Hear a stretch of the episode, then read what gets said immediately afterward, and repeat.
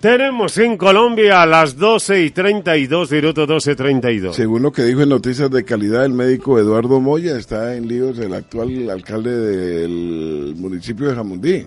Manuel Santos Carrillo. Santos Carrillo. Dice que la audiencia con un juez para explicar el desvío de 800 millones de pesos por una emergencia denominada tsunami. Quedó aplazada. Eh, quedó aplazada el martes porque el juez se enfermó. Pero si esto prosigue, el alcalde debe ir a los estrados judiciales y seguramente tendrá que abandonar su, su cargo y habrá elecciones, elecciones atípicas antes de octubre de este año en el municipio de Jamundí. Así lo manifestó el médico Eduardo Moya.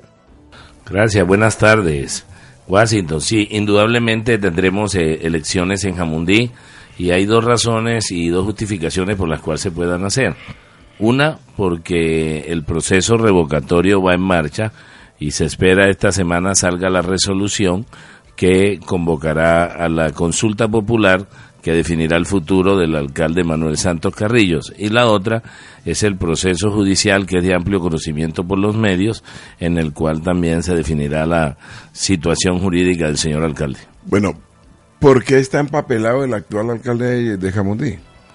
Pues porque a veces los problemas de las administraciones desmedidas es que no se controla, no se, no se percibe, se toman medidas a veces creyendo que el poder del alcalde es absoluto y se olvida de la constitución y se olvida de la ley y entonces eh, caen en esos círculos viciosos y por ejemplo el, en el tema jurídico el alcalde cayó en el tema de de decretar una emergencia, una urgencia manifiesta cuando no existía y, en, y eso la ley lo controla y la ley dice cuándo sí, cuándo no y él se excedió. Ese es el famoso tsunami que hoy lo tiene a él al borde de dejar el cargo.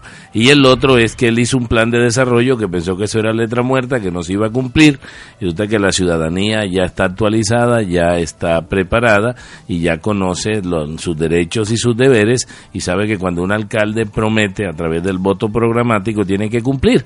Y como no ha cumplido el plan de desarrollo que le dijo a los amundeños que iba a cumplir, el famoso ciudad para vivirla, todo lo contrario se ha revertido. Entonces, como se ven agobiados por los problemas y Jamundí es una ciudad invivible, entonces por eso también le iniciaron el proceso y los jamundeños votaron 20 mil, 20 mil 500 ciudadanos dieron su firma para revocar al alcalde. Y finalmente, entonces ese famoso tsunami eh, decretado a través de una emergencia eh, para Jamundí. Eso conlleva a que hubo un, un despilfarro de por lo menos 800 mil pesos. Sí, 800 mil millones. 800, millones, de pesos, sí. Eso se llama prefabricato. ¿Y qué se hizo esa plata? Hay que preguntarle al señor alcalde. Ahí estaba, después de, de seis meses de, de suspensión, se encontraron los los faltantes y se encontraron los procesos y la, la fiscalía encontró mérito para llamarlo a, indagatoria y por eso el alcalde hoy en día eh, seguramente tendrá el escenario político para defenderse, pero eh, los hallazgos de la fiscalía son irrefutables y ahí están. Vamos a esperar entonces qué pasa con la fiscalía, con los juzgados de Cali en torno a este proceso que denuncia usted en Noticias de Calidad. Que le vaya muy bien. Muchas gracias, Washington, y estaremos atentos como sociedad civil para darle toda la información a los medios que requieran frente a la crisis de Jamundí.